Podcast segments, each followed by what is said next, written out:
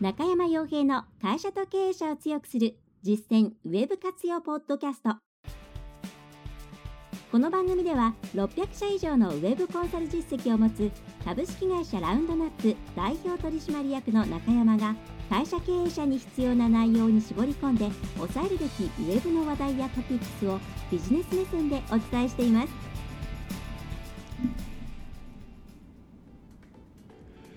皆さんこんにちはラウンドナップコンサルティングの中山ですそれでは本日も、え会社と経営者を強くする実践ウェブ活用ポッドキャストを始めていきたいと思いますのでぜひとも最後まで、えお聞きいただければと思います、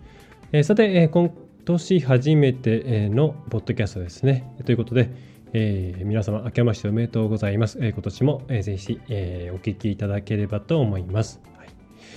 まあ、ですね、まあ、とは言ってももう1月5日、6日ということ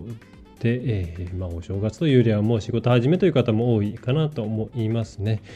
えー、早い方はもう3日、4日というところでしょうか。今年はでもあれですね、えー、お正月にきちんきちんとというか、フルフル営業しているっていうところは、うんまあ、大手ではなく近所なんかを見ていてもかなり減ったなという印象があります。昔私が子供の頃、まあ、子供の頃30年とか、えー、25年とか、えー、そのぐらい前のことを考えると、まあ、ほとんどやってなかったような気もするんで、うん、別にそれはそれでいいんじゃないかなというふうに思いますし、おせち料理っていうのはそのためにあるのかなとも思いますので、えー、まあこれでいいんじゃないかなというのが正直なところですね。はいでとはいえですね、えー、まあ、新年、まあ、新年といっても暖かくなるというよりはこれからまだまだ2月に向かって寒くなっていくわけなんですけれども、えー、春に向けてさまざまなことが動いていきますと。まあ、最近ですね、え、まあ、そろそろ観光庁も動き始める時期なんでということで、中小企業庁の方を見ていますが、まだ大きな動き特に、えないですね。え今年かなり、え去年よりも大きな予算が、小規模事業者、中小企業の IT 支援というところに入ってくる予定になってきているので、えー、まあ、どうなるのかなというのが、えー、興味のもとですね。で、まあ、例年、例昨年かな、え、で言うと、まあ、実はその、もう、その前の年の11月ぐらいから小規模事業者持続化補助金の第1回目の方は募集が始まっていたりしたんですが、今年はまだ、えー、年入ってから特にないので、まあ、いつ頃かなというのは気になところですね。早めに作り始めた方が、えー、いいですからね。あれはあの IT 導入補助金とかと違ってちゃんと経営計画とかを作んなきゃいけない、まあ、それが価値なんですけどね、えー、そういうところがありますので、えーまあ、いつが分かり次第、えー、アナウンス化で次第、えー、お伝えできればと思います。もう本当にいろんなところが使えるんで、えー、便利に使いましょう。でまあ、例えばですね、平成28年度の補正予算の場合、どんな、えーと、補助金があったかっていうと、そうですね、まあ、革新的ものづくり産商業サービス経営力向上支援事業、長いですね。革新的ものづくり商業サービス経営力向上支援事業っていうことで、まあ、これは非常に大きいんですね。3000万がマックスみたいなもので、えー、とですね、まあ、これは IoT とかビッグデータを使ってサービスの全体のうん開発を支援するっていう大きなプロジェクトですけどもね、えー、そういうそれもそんぐらいの、えー、補助事業の、えー、がつきます。補助補助金額がつきますから、まあ、例えば5000万で作って3分の2っていうと3333万ぐらいなんですかね、まあ、マックスが3000万なんで5000万のうち3000万が、えーまあ、きちんとやっていれば、えー、採択されればですね、帰ってくるということで、かなり美味しいっていうところ、まあ、美味しいというかチャンスっていうところになりますね。であとは、えーまあ、かなり昨年物議をかましまか醸しましたけれども、えー、サービスなど生産性向上 IT 導入支援事業といういわゆる IT、まあ、IT 補助金なんて呼ばれてましたね。はいまあ、今年はもっと枠が広がるそうです。まあ、去年はかなり第1回目が不意打ちといいますか一部のところに情報を握られていてみたいな形になってしまっていたので今年はもう少しこう透明性のある形でやってくれないかなというのが正直なところですね。えー、そして、えー、あとは実は経営力向上 IT 基盤整備支援事業とかですね、えー、それから中小企業小規模事業者ワンストップ総合支援事業とか、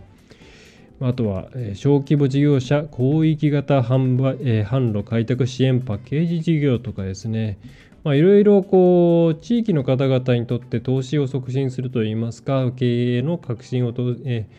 えー、促進するようないろんな取り組み取り組みというものを経産省であったり中小企業庁などが主導あるいはその委託先が主導と主導をしてですね行ってますんで、えー、ぜひこの辺り中小企業庁、えー、経産省えーまあ、ミラサポ、えー、あと JNET21 とかだったかな、えー、メルマガもあったと思います。えー、そのあたりを、えー、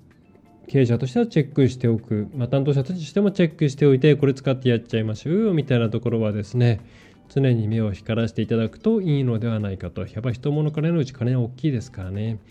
えー、いいんじゃないかなと思いますね。えー、っと、まあ、というのが一つありますと。で今回はですねじゃあそれ以外に今いくつか話題をお送りしようと思うんですが、えーまあ、2018年ということで、まあ、いろんなところが今年何が変わるのとか、えー、どんなことするのみたいな予想をポツポツポツポツと出してきて、えー、います。で、えまあ、私としてじゃあ何が変わるのかというとまあそう大きくこうですね激震が走るようなことは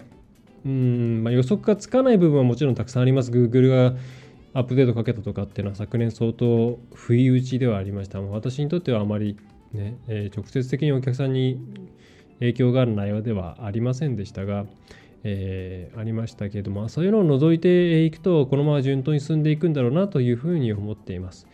でただその中でですねうん気をつけた方がいいなと思うところが2つやはりポイントとしてありますね。で気をつけるっていう観点でいうとこの2つは随分違うんですけども1つ目は1つ目は、えー、AI ですね。で、もう1つは音声検索ですね。で、AI の方は何を気をつけなければいけないかっていうと、うん、AI、AI ってかなり増えてきたと思うんですね。これも AI なのか、これもあっちも AI なのか、と思うぐらいに、さまざまなところで AI ついてますよ。AI でこういうことやりますよ。AI でこういう判断をしますよ。だから、すごいですよみたいなサービスとかツールが増えているなというふうに思います。でじゃあ AI って何するのっていうとまあ明確な定義がないんですよね人工知能というだけで。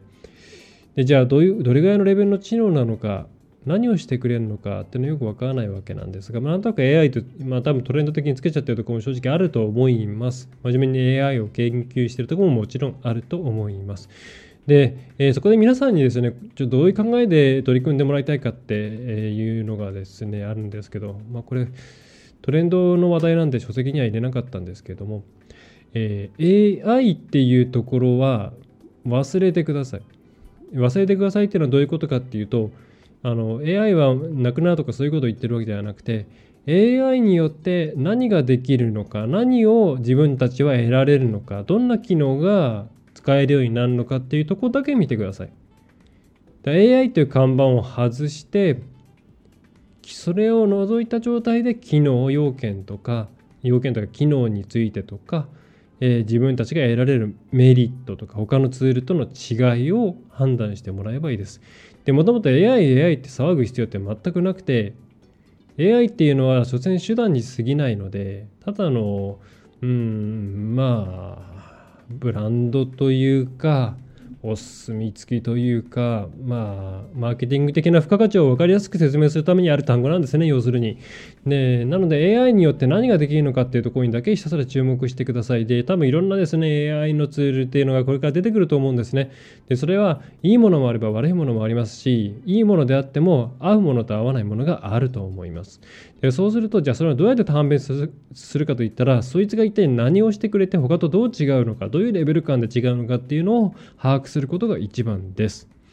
えー、なので、まあ、例えばですね、そういう関連のツールというものの営業を受けた際には、AI がないところにと違うと、えー、比べると何が違うのか、それから、えー、AI であるからこそ何ができるようになったのか。意外と話を聞いていると、ただのビッグデータを解析しただけのだよね、みたいなものもあったりします。えー、なので、えー、AI という言葉にですねあまりそれだけで過ごそうと思わないようにというのが AI に関して、えー、まず今年最初に押さえておいていただきたいポイントだろうなと思いますね。で AI についてはじゃあこれからどう判定するかって言ったら分かんないですね。で多分 AI が本当に普及するっていうのは AI が AI だというふうに言わなくてもいい時代のことだと思います。で AI がわざわざ自分は AI なんだよって言わなくても私たちの生活に自然と溶け込んで私たちをサポートしてくれるような存在になってくれる。その状態が AI が最もや、えーまあ、最もと AI が、えー、向かうべき姿なのではないか。またそれを AI を使ったツールを提供するベンダー側としてもそういうふうに、えー、日常生活の中ででことさら AI、AI と言わなくても便利に使ってもらえるようなものを実現するそこを目指すべきなんですよね。でなので、えー、まずは AI についてはそこを注意してあげてくださいというところですね。でえー、っとですね 続いてが、えー、ストックしてるんですけどねえー、っとあれですね、えー、音声検索ですね。でまあ、音声検索に関しては、うん、音声検索というよりも音声入力とか、えー、対話型のオペレーションっていうものも含めての話なんですけれども、まあ、広がっていくと思います。で、例えばまあそのネットに限らないですね、車を開けるときですとか、こうドアノブを握って指紋とかで認証して、えー、行くよっていうふうに言ったらドアが開くとか、で反対に外に出て、えー、そういうふうに同じ動作をして、えーえー、駐車するよみたいなことを言ったら、えー、ロックがかかるとか。そういうふうに日常生活に自然と溶け込むような形の言葉によって動かしていけるようになれば、えー、そういったところでは簡単に染み込んでいくんじゃないかなというイメージですね。車の中なんか特にそうですね。で家も、えー、出る時に鍵閉める時に、えー、なん鍵握った時にですね、えー、出かけるよとかロックとか、えー、言うだけでいいとかまたその交際認証でも顔認証でもいいですけど帰ってきたらそこでなんか言葉を言って、えー、開くになるとか、えー、そんなのはまあいずれすぐ来るんじゃないかと。でその時に何がハブになるかって言ったら、まあ、スマホとかそういうホームアシスタントまあ、さらに言えばそのバッテリーがもっと良くなれば本当に持ち運び型の方、えー、人間のアシスタントですねキーホルダー型みたいな、まあ、未来未来的な言い方すればこうなんか肩に乗ってるですね空飛び回すことじゃないですけれどもそういったものになっていくというふうに思います。まあ、ネックレスとかになっていくかもしれないですね。えー、でそうなった時に、えー、じゃあ検索っていう行動がどう変わるかっていうのはすごく皆さんにとっては興味があるんじゃないかと、え思うんですけど でどうなるかっていうとまあまあですね、えー、音声検索というのは非常に今までと違って、えー、一覧性が皆無ですね。そこが、一番問題だと思います。で、じゃあ、それに従って、うーん、そのお客さんの方も一覧性なんかなくてもいいやって思うかっていうとそれは違うと思うんですよ。やっぱり大事なものだったりすればいろんな情報を比較検討するはずです。インターネットがある前から比較検討するっていう文化はずっとあったわけです。でインターネットが始まったからみんなが比較検討しやすし始めたわけではなくて、ねえー、営業マンが行って比較検討させなくても売れたっていうのはあくまでそれは情報を持ってなかった、買い手が情報を持ってなかったから、まあ、やむを得ず比較検討せずに、じゃあそれ買うよって言って買っていただけですから、本来人間というものは自分が欲しいものに対していろんな情報を、え比較検討して、いやこれにしようかっていうふうに決めるものなんですね。でそういう考え方をすると音声検索でその人間の欲望が満たされるとは思いませんからさまざ、まな形でいろんな情報を得ようとするようになるはずですと。で、その時にじゃあですね、まあ、当然スマートフォンがなくそんなにすぐなくなると思わないですね。まあ、スマートフォンのディスプレイっていうものがもしかしたら、その、例えば空中に現れて自分にしか見えないようになるとか、あるいはもうもっとサイバーパンクの話をすれば目の中に交差に映し出されるようになるとかそういう時代にはなるかもしれませんが何らかの形でそういう視覚的なディスプレイは残ると思いますただそのさまざまな情報の入り口の第一歩としては音声検索が使われることを考えるといかにして音声検索をした時に自分たちの情報を端的に分かってもらえるかっていうのは考えなきゃいけない。でその時に、えー、ちょっとね紹介し損ねたままここまで来ちゃったんですけれども実はその、えー、検索エンジンでいうとサーチクオリティガイドラインでしたっけね、えー、検索エンジンに出すそのコンテンツの品質の指針みたいなガイドラインですね、を Google が出していますが、えっ、ー、と、それの、えっ、ー、と、音声検索のバージョンっていうものが、えー、Google の方から PDF で出ています。非常に分かりづらいところにあるんですけども、えっ、とですね、どうやって検索したらいいかな。えっ、と、英語しかないです。しかもバージョン1、えー、本当に初版ですね。えーまあ、ディセンバー13、ですか、2017年の12月13日に出されたもので、えー、エバルエーション、えー、評価ですね、えー、 of、search、speech、ガイドラインで検索していただくと PDF が出るんじゃないかなと思います。 evaluation of search speech ですね。えー、まあ、カタカナで出るかちょっとわかんないですけども。で、そうすると PDF が出てきます。で、英語版上しかありませんが、で、これの中で重要なのがですね、そう、ページ数で言うと、えー、まあ、端的にページ数が、あ、ノンブルが振ってないな。えー、っとですね、何ページなんだろう。まあ、途中でスピーチクオリティレーティングえー、というものがあります。で、ここが重要で、じゃあ、音声検索、まあ、つまこれはですね、Google ホームに、あの、いろんなアプリを、アプリというか、スキルなのかな、組み込む時の指針でも多分あるんじゃないかと思うんですけれども、えっ、ー、と、スピーチによってどんな回答を返すのが良いのかっていうところで、サンプルがいろいろ出ていて、えー、いい例、悪い例っていうのが出てくるんですね。で、じゃあ悪い例って何かっていうと3つのポイント。えっ、ー、とですね、まあ、端的に言えば分かりやすく簡潔に言えということなんですね。まあ2つになっちゃったんですけども、まあ、レングスとフォーミュレーションとそれからエレケーションと、えー、いうことで、まあ、正確性とか、えー、分かりやすい語彙を使っているかとか長さ。で、多分ですね、この長さが重要な気がするんですね。で、自然、まあ、どういうふうになるか分かりませんが、まあ、特に文章を中心に構成されていた世界に生きてきましたから、何でも長く説明する癖が我々にはあると思うんですね。紙の編集者さんなんかに私の文章を見せると本当にバリバリ削ってくれるんで気持ちいいぐらいなんですけれども、えー、かなり冗長になっている傾向があると思います。でもそれを同じように音声アシスタントがしゃべると多分ちょっとしつこいと思うんですね。で、自分で書いた文章を一回音声で読ませてみると分かります。私も、ああ、確かにしつこいっていうふうに思いました。だアレクサなんかも結構簡単に、あ簡潔にいろんなことを喋ってくれて、最初はなんかちょっと冷たいなと思ったんですけれども、えー、まあ、今あ、こんなもんだろうと思っています。まあ、今、横のアレクサが反応してますけども、えー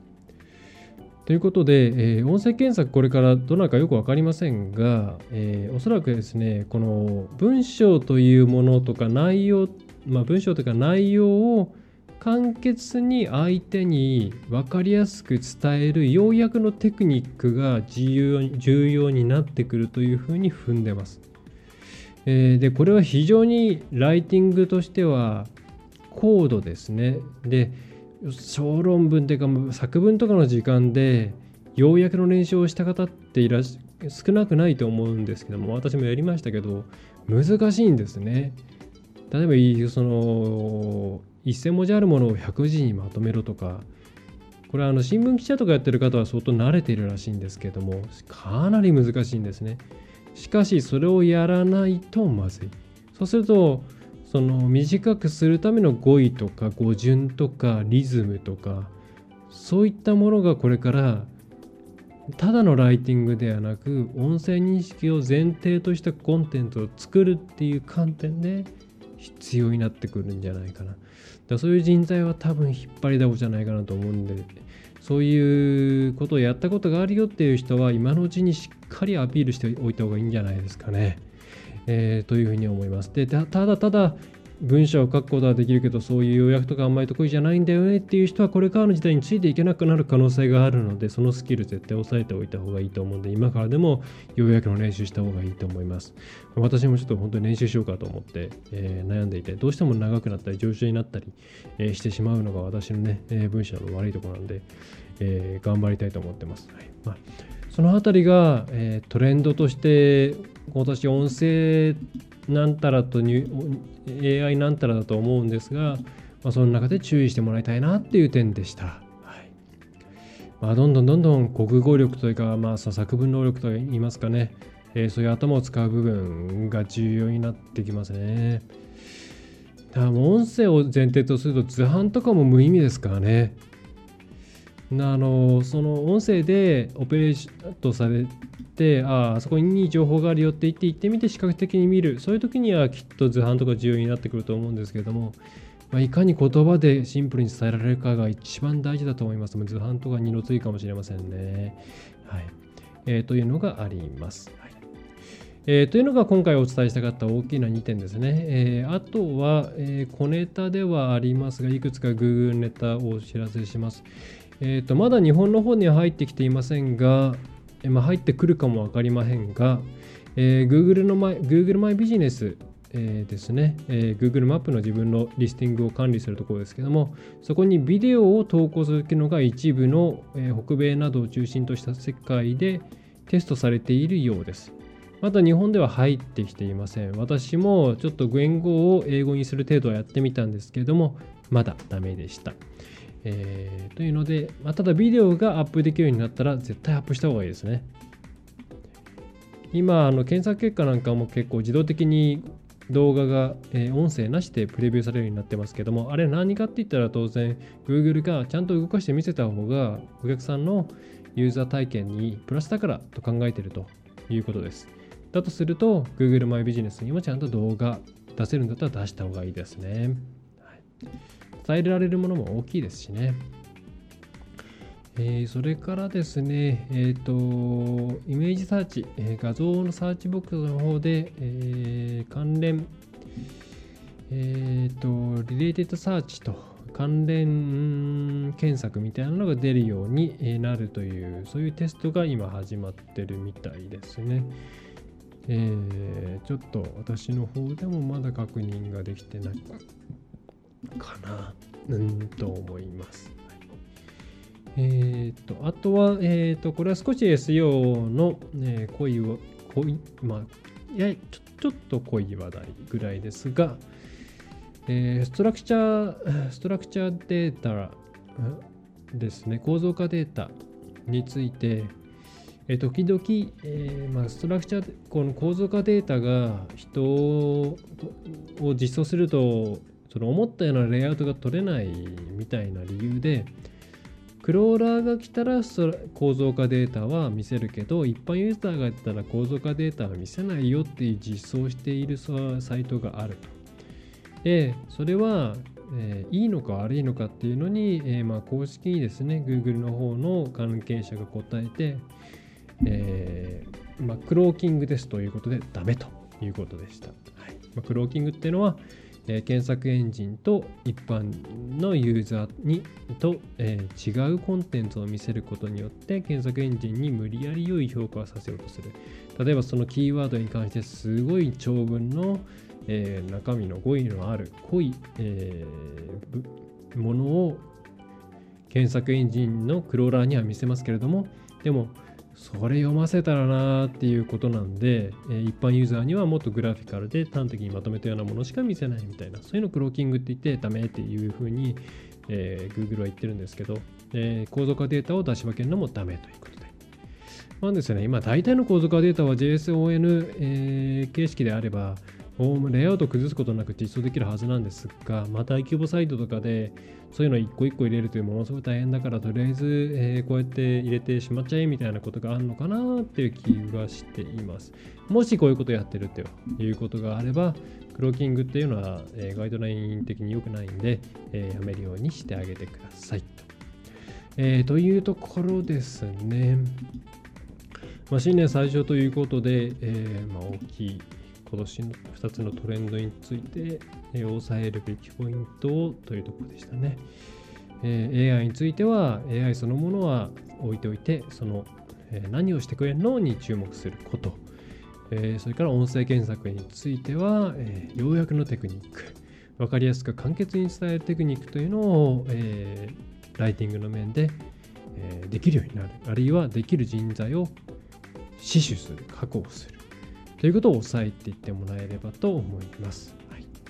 まあ、あとはまだまだ年始なんてそんなにこう大きなネタ出てきてないなというところです。えー、まあ気になる方がいるとすれば例のブラウえー、じゃない CPU 関連の、えー、セキュリティフォンの話題ですが、まあ、これに関しては、えーとですね、アップデートが各社から出るっていうことなんでそれを必ず適用すれば問題ないかなと。えー、どういうものかっていうのはちょっとですね相当うん、あのポッドキャストで伝えるべきことでもないので、えー、検索してみてください。はいえー、それでは、えー、今回のポッドキャストは以上になります。はいまあ、今年もですね、えー、毎週1回、まあ、曜日決めたいんですけど、なかなか決まりませんが、情報を発信していきますので、よろしくお願いいたします。えー、またですね、書籍の方も、えー、絶賛発売中です。えー、いろんな書店で、えー、年年始から並んで、えー、います。え Amazon でも売っています。レビュー1個ついてるんですけど、ぜひ皆さん、あの良かったでも悪かったでももちろん構いません。すべてを真摯に受け止めますので、レビューを、えー、書いていただけると嬉しいです。今、レビュー書いてくれた方、あるいはブログとかに書いて紹介してくれた方に、えのプレゼント準備中ですので、できたら、え募集フォームから、えお送りください。プレゼントをさせていただきます。出版記念セミナーは2月を予定しています。1月はですね、えー、ウェブマーケティング勉強会を久しぶりにやります。えー、16日、えー、にやりますので、え、詳しいことはまた告知をしますが、まあ、申し込みを早くちょっと始めたいんで、来週には、え、メール、まずちょっとメールマガとかな、え、で告知したいと思います。え、それではですね、えまあ、今年非常に寒いスタートではあります。しかも私ね、1月 1, 1日から見事に体調を崩して、実家で寝るという失態を犯しまして、やっと復活しました。インフルエンザじゃないんですけどね、えー、扁桃腺を取ってしまいたいです。えー、まあ、さておきですね、ちょっと長くなってしまったんですけども、えー、今年もですね、ぜひお付き合いいただければと思います。また、え、書籍の方絶賛発売中です。えー、それからアウトテイク、はみ出した部分の音声セミナーを、えー、いいねとかしてくれた方用にプレゼントしています。えっ、ー、と、ランドナップコンサルティングの特設ページの方から、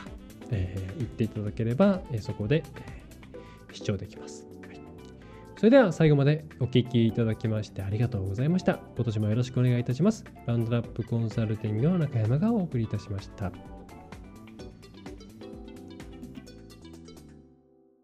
今回の内容はいかがでしたでしょうか？